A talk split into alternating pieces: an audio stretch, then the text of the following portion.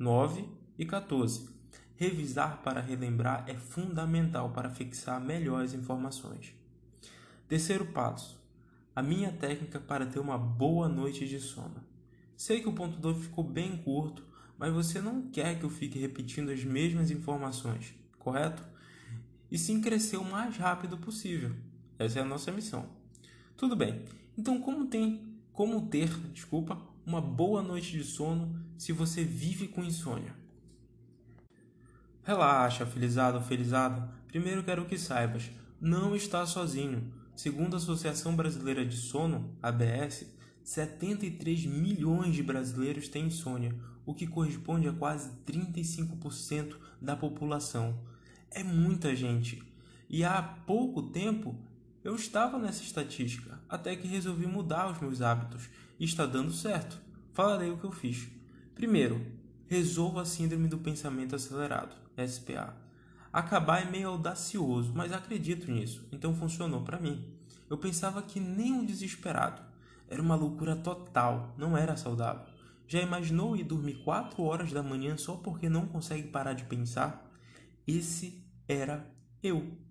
Se você tem esse problema que afeta 70% da população mundial, então volte ao dia 1 e resolva isso de uma vez. Segundo, desligue o celular 30 minutos antes de dormir. Consegue dormir olhando para o sol? Claro que não, você ficaria cego. O celular é um mini sol na sua mão. Ele desregula todo o sono, então deixe ele de lado pelo menos uns 30 minutos antes de dormir. Vai por mim, funciona que é uma beleza. Terceiro, nada de adrenalina antes de dormir. Para dormir bem, a sua mente precisa relaxar. Então faça o teste. Uma hora antes de dormir, nada de videogame, café, comida pesada, como massas, atividade barulhenta, etc. Você pode fazer uma lista de coisas que te deixa mais elétrico e deixar de fazê-las. Teste por um mês e veja o seu sono melhorar. Quarto passo: faça a coisa que mais te relaxe. Aqui você pode escutar uma música calma, praticar yoga, meditar, orar, conversar, ler, desenhar, etc. É a reta final para pegar no sono. Inclusive, você pode não fazer nada. Escutar a voz do silêncio por meio do ócio. Falamos disso no dia 20, lembra? É um momento perfeito para isso. Enfim, só faça algo que relaxe, ok? Esses são os meus segredos. Espero que você tenha gostado. Você pode testar e ver no que dá. Bruno, você quer que eu vire uma cobaia? É exatamente isso.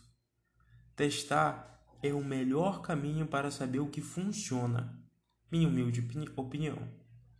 Mais uma coisa, acordar cedo significa se levantar entre 4 a 6 horas da manhã e dormir entre 6 a 8 horas por dia. Por que esses números? Vamos conversar sobre eles nas redes sociais e farei um vídeo também, mas por enquanto apenas assuma como uma verdade e escolha a hora de se levantar e a quantidade de horas dormidas. Feito o compromisso, basta segui-lo. Hoje vou te indicar um livro muito bom para saber a importância de acordar cedo. Ele é best-seller, então é provável que já tenha lido. Mas se não, mergulhe de cabeça na leitura e tenha dias altamente produtivos e saudáveis. Livro recomendado sobre o tema de hoje: O Milagre do Amanhã, Hal Herald. Aplicativos recomendados sobre o tema de hoje: Sleep as Android, Sleep Circle. Muito obrigado, felizados, e até a próxima.